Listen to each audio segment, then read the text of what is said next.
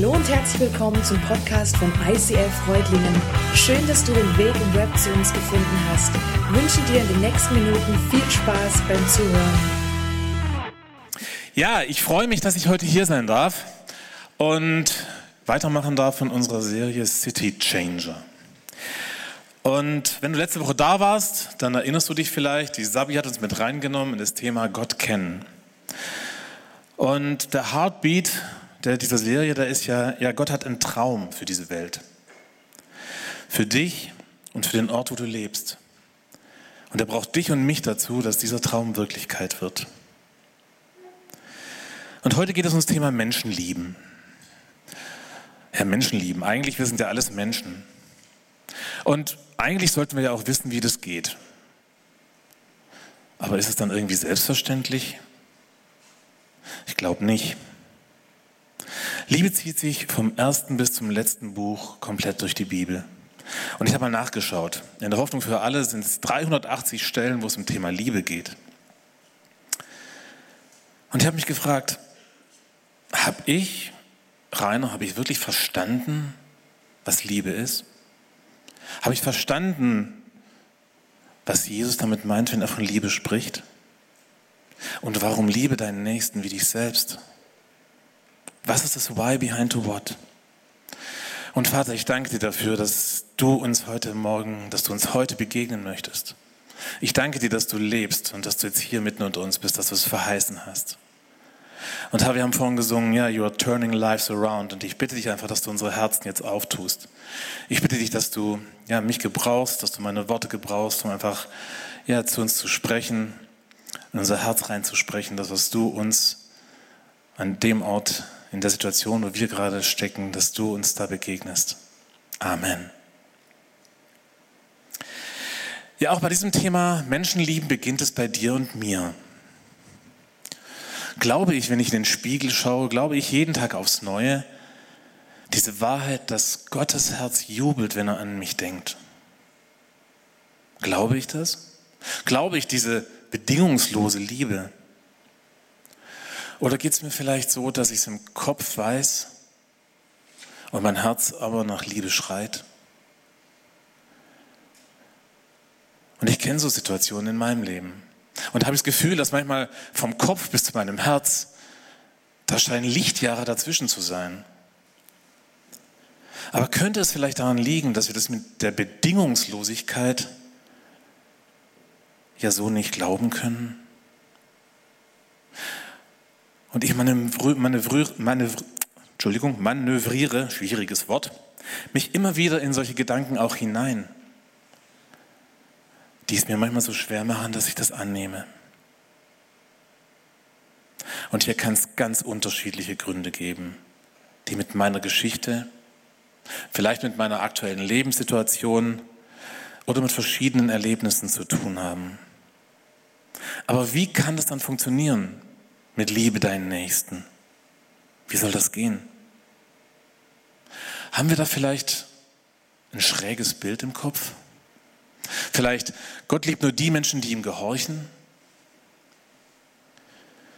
Oder vielleicht, Gott liebt nur diejenigen, die sich voll und ganz für ihn einsetzen? Oder Gott liebt nur diejenigen, die ihren Bibelleseplan in der letzten Woche abgeschlossen haben? Warum sollte Gott mich Rainer, du kannst deinen Namen einsetzen, bedingungslos lieben, wenn ich so viele Baustellen in meinem Leben habe und wenn ich so vieles noch nicht verstanden habe, wenn ich an manchen Stellen so am Kämpfen bin. Ich meine, dass wir hier in der Gefahr sind, Lügen zu glauben, die uns der Teufel einreden will. Und da geht es uns vielleicht ähnlich wie dem verlorenen Sohn, der zu seinem Vater sagt, ich bin es nicht wert. Ich bin es nicht wert, dein Sohn zu sein. Aber die Wahrheit ist, dass Gottes Herz von einer einzigen Motivation für dich und für mich bestimmt ist. Von Liebe. Weil er selbst ist Liebe. Und in Römer 8 steht, Gott aber beweist uns seine große Liebe gerade dadurch, dass Christus für uns starb, als wir noch Sünder waren. Gott liebt mich nicht erst, wenn ich mich verändert habe, sondern er liebt mich, damit ich mich verändern kann. Und das ist krass, das ist, das ist göttliche Liebesqualität. Okay, aber was bewegt denn Gott jetzt dazu, mich so zu lieben? Ist das nicht irgendwie crazy? Was ist denn Liebe, wenn wir uns das mal genau anschauen? Ist Liebe ein Gefühl? Und ich weiß nicht, wie es dir geht und jetzt oute ich mich so ein bisschen. Also wenn ich morgens aufwach, dann ist nicht das erste Gefühl, was ich habe, Schmetterlinge im Bauch, weil meine Frau neben mir liegt und ich ja einfach nicht mehr schlafen kann deswegen. Nee. Also mein erstes Gefühl ist meistens, dass ich so irgendwie so einen innerlichen Druck verspüre, den ich irgendwie loswerden möchte. Und wenn ich dann im Bad bin, dann manchmal habe ich auch ein leichtes Hungergefühl. Aber wenn ich jetzt nicht ständig dieses Gefühl der Liebe habe, heißt es, dass ich meine Frau dann nicht liebe? Oder anders, ist es Liebe, wenn ich meiner Frau ständig erzähle, ich liebe dich, es aber nie zeige? Ich nehme sie nicht in den Arm. Ich tue eigentlich nichts, um mir irgendwie das auszudrücken. Das wäre doch auch irgendwie schräg und auch irgendwie falsch. Was ist Liebe? Liebe ist eine Entscheidung. Liebe motiviert mich. Sie bringt mich in Bewegung, meiner Frau zu zeigen, wie wertvoll sie ist. Liebe erzeugt vielleicht ein Gefühl, aber es braucht immer einen Ausdruck von Liebe, die meinem Nächsten deutlich macht, wie wertvoll er ist. Also könnten wir auch sagen, Liebe drückt einen Wert aus. Liebe ist eine Wertaussage. Und ich möchte euch nochmal mit einem anderen Beispiel versuchen zu verdeutlichen. Ich habe hier mein iPad. Und jetzt nehmen wir mal an, ich würde dieses iPad neu kaufen wollen. Und ich gehe zum Händler und sage, hm, was kostet denn das Ding? Und der sagt mir, na, 3000 Euro. Dann würde ich sagen, hey, hör mal, also ich weiß so ein bisschen, was so ein Ding kann, aber 3000 Euro, ich glaube, das wäre es mir nicht wert das bin ich nicht bereit zu zahlen. Und jetzt nehmen wir mal an, ich würde einem Autohändler gehen und der würde mir ein fast nagelneues Auto anbieten und würde auch sagen, hey, 3000 Euro. Und ich sagen, hey, was, 3000 Euro? Das ist ja Wahnsinn. Da würde ich gar nicht lange zögern. Dann wäre ich bereit, sogar noch mehr zu zahlen. Das heißt, meine Bereitschaft für etwas zu bezahlen und wie viel ich zu zahlen bereit bin, hängt davon ab, welchen Wert ich in etwas sehe. Und Gott sieht in dir und mir einen so hohen Wert, dass er bereit war, seinen Sohn als Lösegeld zu geben. Denn Gott hat die Menschen so sehr geliebt, dass er seinen einzigen Sohn für sie hergab. Jeder, der an ihn glaubt, wird nicht zugrunde gehen, sondern das ewige Leben haben. Der Beweggrund für Gottes Liebe zu dir und den Preis, den er bereit war für dich und mich zu zahlen, ist dieser hohe Wert, den er in dir sieht. Unabhängig von dem, was du tust oder getan hast. Diese Liebe ist real. Und im Buch des Propheten Jesaja, da können wir lesen, aber jetzt sagt der Herr, der euch geschaffen hat, ihr Nachkommen von Jakob, der euch zu seinem Volk gemacht hat, habt keine Angst, Israel denn ich habe dich erlöst. Ich habe dich bei deinem Namen gerufen, du gehörst zu mir. Wenn du durch tiefes Wasser gehen musst, bin ich bei dir. Du wirst nicht ertrinken. Und wenn du ins Feuer gerätst, bleibst du unversehrt. Keine Flamme wird dich verbrennen. Denn ich, der Herr, bin dein Gott, der heilige Gott Israels. Ich bin dein Retter. Ich bezahle ein hohes Lösegeld für deine Befreiung. Ägypten, Äthiopien und Saba. Seba, so viel bist du mir wert, dass ich Menschen und ganze Völker aufgebe, um dein Leben zu bewahren. Diesen hohen Preis bezahle ich, weil ich dich liebe. Und das ist Gottes Blick auf dich. Jetzt, hier, heute. Diese Liebe ist real. Diese Liebe ist wahr. Gott offenbart hier einen Wert. Und zwar den Wert seines Ebenbildes, den er in dir und mir sieht. Und er lädt dich ein in eine lebendige Beziehung mit ihm.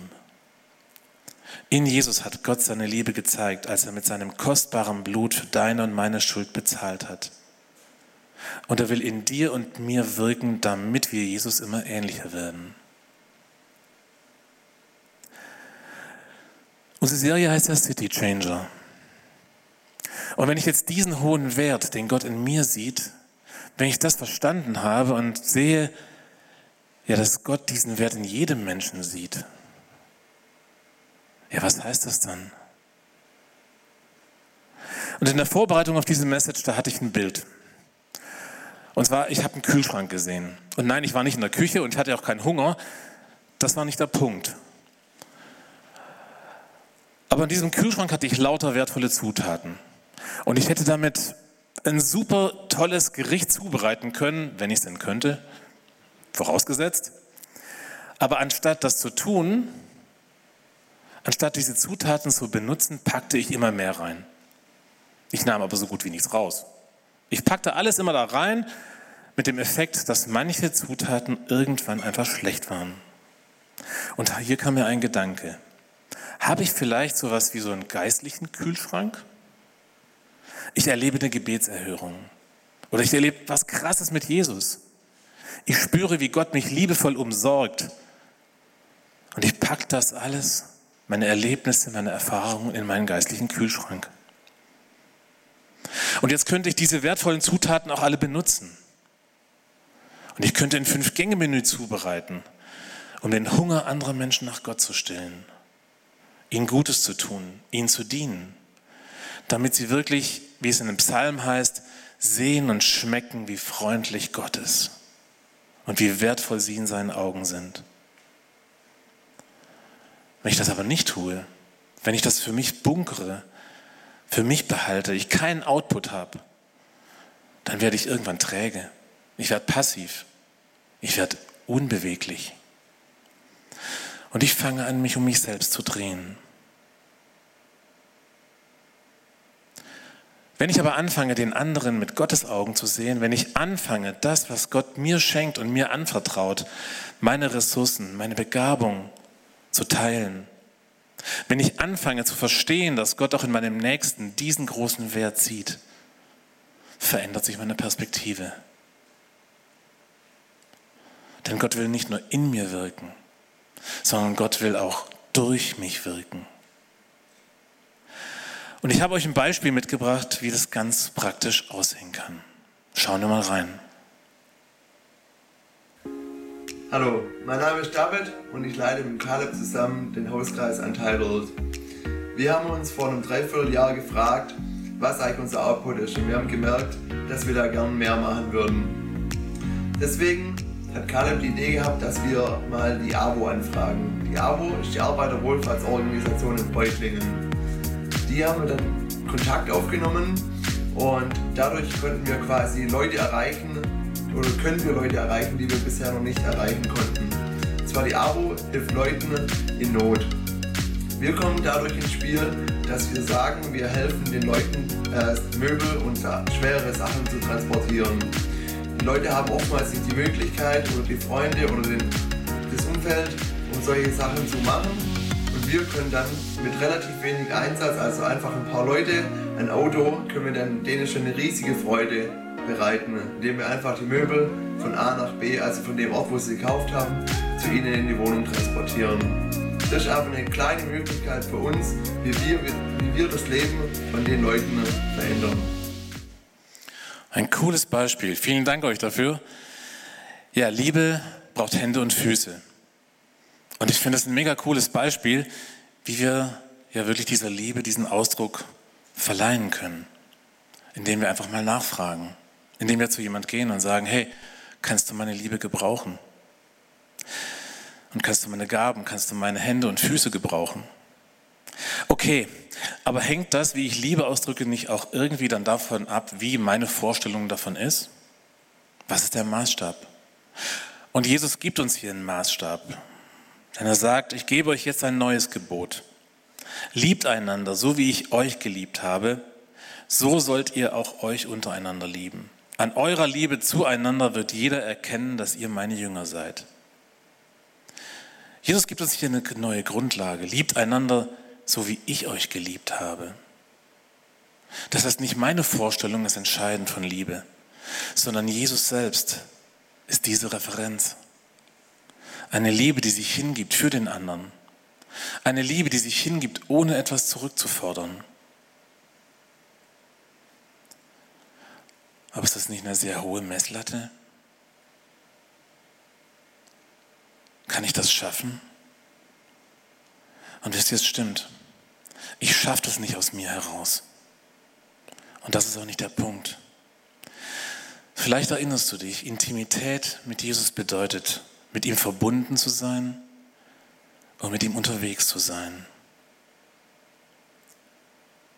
Wir haben erkannt, dass Gott uns liebt und wir vertrauen fest auf diese Liebe. Gott ist Liebe. Und wer in dieser Liebe bleibt, der bleibt in Gott und Gott in ihm. Wir lieben, weil Gott uns zuerst geliebt hat. Nur wenn wir diese Liebe erleben, wenn wir diese Liebe empfangen, wenn wir in Verbindung sind mit Jesus, nur dann habe ich auch diese Kapazität, über meine menschliche Sicht und die Grenzen hinauszugehen. Und Jesus will uns dabei helfen. Wenn du Jesus einlädst oder eingeladen hast, der Chef in deinem Leben zu sein, dann will er diese Liebe immer mehr in dir und durch dich freisetzen, um anderen zu begegnen. Und dabei ist es jetzt aber auch zu wichtig, wichtig zu schauen, wie ist Jesus den anderen Menschen begegnet. Denn Jesus begegnete den Menschen immer zuerst in Gnade und dann in Wahrheit. Was meine ich damit? Und ich möchte es in der Begebenheit aus der Bibel erzählen. Früher am Morgen machte sich Jesus auf in die Stadt. Und er war im Tempel. Und er lehrte dort. Viele Menschen waren um ihn herum. Und dann kamen Schriftgelehrte und Pharisäer, die damalige, damalige religiöse Elite. Und die schleppten eine Frau heran, die sie beim Ehebruch überrascht hatten. Und sie stellten sie in die Mitte, wo sie alle sehen konnten. Und sie sagten zu Jesus, Lehrer, diese Frau wurde auf frischer Tat beim Ehebruch ertappt. Im Gesetz hat Mose uns befohlen, eine solche Frau zu steinigen. Was meinst du? Und sie wollten Jesus damit auf die Probe stellen. Und was machte Jesus? Jesus bückte sich einfach nur und schrieb irgendwas in die Erde. Und ich habe mich gefragt, hey, warum hat er das gemacht? Und vielleicht ist es gar nicht so entscheidend, was er dort hineingeschrieben hat, sondern die Blickrichtung änderte sich.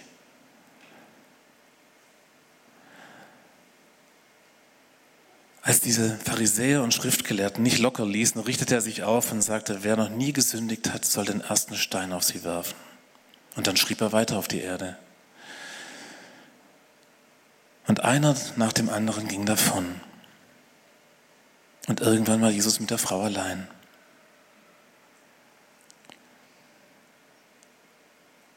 Und Jesus fragte sie, wo sind deine Ankläger? Hat dich niemand verurteilt? Und sie sagte nein. Und Jesus sagte, ich verurteile dich auch nicht, aber sündige nun nicht mehr. Die Schriftgelehrten und Pharisäer hatten eine eigene Vorstellung von Gerechtigkeit. Aber Jesus hat sie durchschaut. Und mich berührt wie Jesus gegenüber der Frau reagiert. Er sagt, ich verurteile dich auch nicht. Jesus begegnet ihr zuerst mit Gnade. Er begegnet ihr zuerst in ihrer Not. Er begegnet ihr zuerst in dem, wo sie gerade am Boden ist, wo sie zerbrochen ist, in ihrem Schmerz. Und er zeigt ihr, dass er sie liebt. Aber er lässt die Wahrheit auch nicht außen vor. Du kannst gehen, aber sündige nun nicht mehr. Und das ist das, was das Wort Barmherzigkeit meint. Habe ich diese Herzenshaltung? Bin ich bereit, den Menschen um ihretwillen genau dort in ihrer vielleicht total kaputten oder chaotischen Lebenssituation zu begegnen? Bin ich bereit, sie zuerst zu lieben, sie zu verstehen, ihnen zu dienen, wenn sie aus, aus meiner Sicht vielleicht am allerwenigsten verdienen? Bin ich bereit, auch in Liebe Wahrheit auszusprechen? Genau deswegen, weil der andere wertvoll ist. Und ich denke, dass es auch eine Form von Liebe ist, wenn wir Wahrheit nicht verschweigen um der Harmonie willen. In 1. Korinther schreibt Paulus, bei allem, was ihr tut, lasst euch von der Liebe leiten. Wenn wir uns von Gott leiten lassen und diese Liebe, die wir empfangen, auch weitergeben, dann wird es zu einem greifbaren Ausdruck von seinem Herz. Dann hat es einen Impact. Dann hat es einen Impact auf dein direktes Umfeld, auf die Menschen in deinem Umfeld, auf unsere Stadt, auf unsere Region und auf unser Land. Und das ist auch das Ziel von uns als Kirche. Als Kirche ist es unsere Leidenschaft, dass Menschen Jesus Christus ähnlicher werden, furchtlos leben und ihr Umfeld positiv verändern. Ich möchte dich heute ermutigen. Ich möchte dich ermutigen, dich von Gottes Leidenschaft, von Gottes liebendem Herz für diese Welt und für die Menschen, die auch in deinem Umfeld sind, anstecken zu lassen. Gott hat ein riesiges Potenzial in dich reingelegt.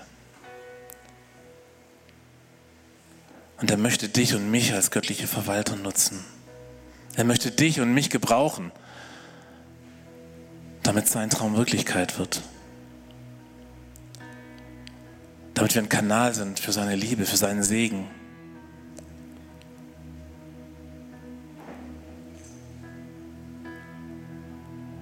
Und ich glaube, dass jeder von uns die Fähigkeit hat, etwas zu sehen, das die Welt braucht. Und ich glaube, dass jeder das Potenzial hat und die Begabung hat, darauf zu reagieren. Und das könnte man als Berufung verstehen. Gott hat eine Berufung für jeden von uns. Und er hat einen Weg bereits vorbereitet, den wir einschlagen dürfen. Was wir jetzt sind, ist allein Gottes Werk. Er hat uns durch Jesus Christus neu geschaffen, um Gutes zu tun. Damit erfüllen wir nun, was Gott schon im Voraus für uns vorbereitet hat.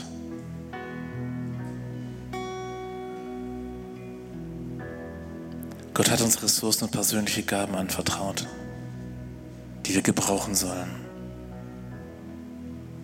Im ersten Teil der Bibel gibt es einen Propheten, dieser Prophet Jesaja. Und da fragt Gott, Wen soll ich zu meinem Volk senden? Wer will unser Bote sein? Und Jesaja antwortet darauf: Ich bin bereit. Sende mich. Er fragt nicht nach dem Wie. Er fragt nicht, hey, wie lange wird es ungefähr dauern? Er fragt nicht danach, hey, was wird es mich kosten? Er sagt einfach, ich bin bereit sende mich.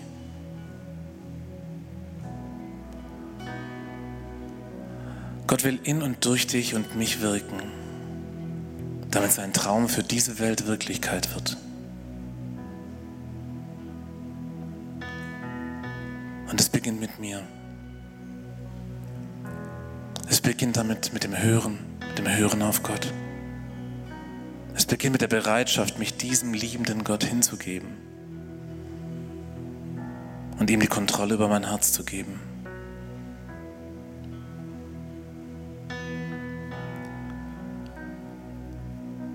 Und lass uns einfach jetzt so eine, eine kurze Zeit der Stille haben. Ja, wo jeder von uns einfach so das nochmal im Herz einfach bewegen kann. Was ist deine Antwort? Gott fragt, wen soll ich senden?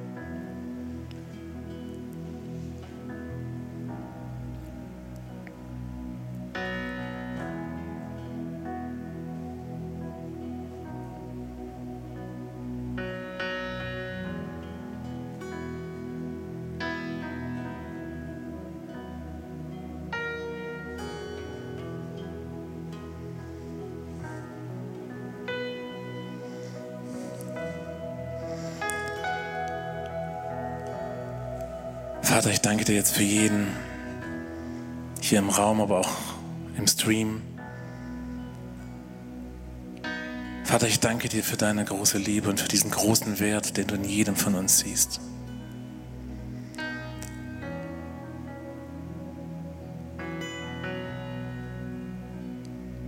Vater, und ich danke dir dafür, dass du wirklich alles gegeben hast. Dass wir dir so viel wert sind. Dass du deinen Sohn für uns gegeben hast, dass du uns so sehr geliebt hast, dass du uns zuerst geliebt hast, dass du uns liebst, dass diese Liebe real ist. Vater, und ich danke dir für das, was du in jeden von uns hineingelegt hast. Vater, und du siehst, was auch in jedem von uns jetzt gerade für Gedanken sind. Und ich bitte dich, dass du uns wirklich unseren Blick einfach öffnest für das, was du tun möchtest durch uns. Und ich bitte dich, dass du unser Herz einfach anrührst, immer wieder berührst.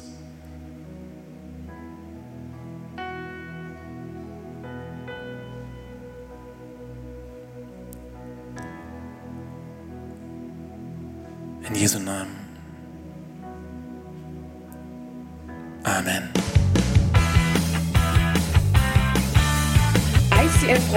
Sagt Dankeschön fürs Reinklicken. Weitere Infos findest du unter www.icf-freudlingen.de.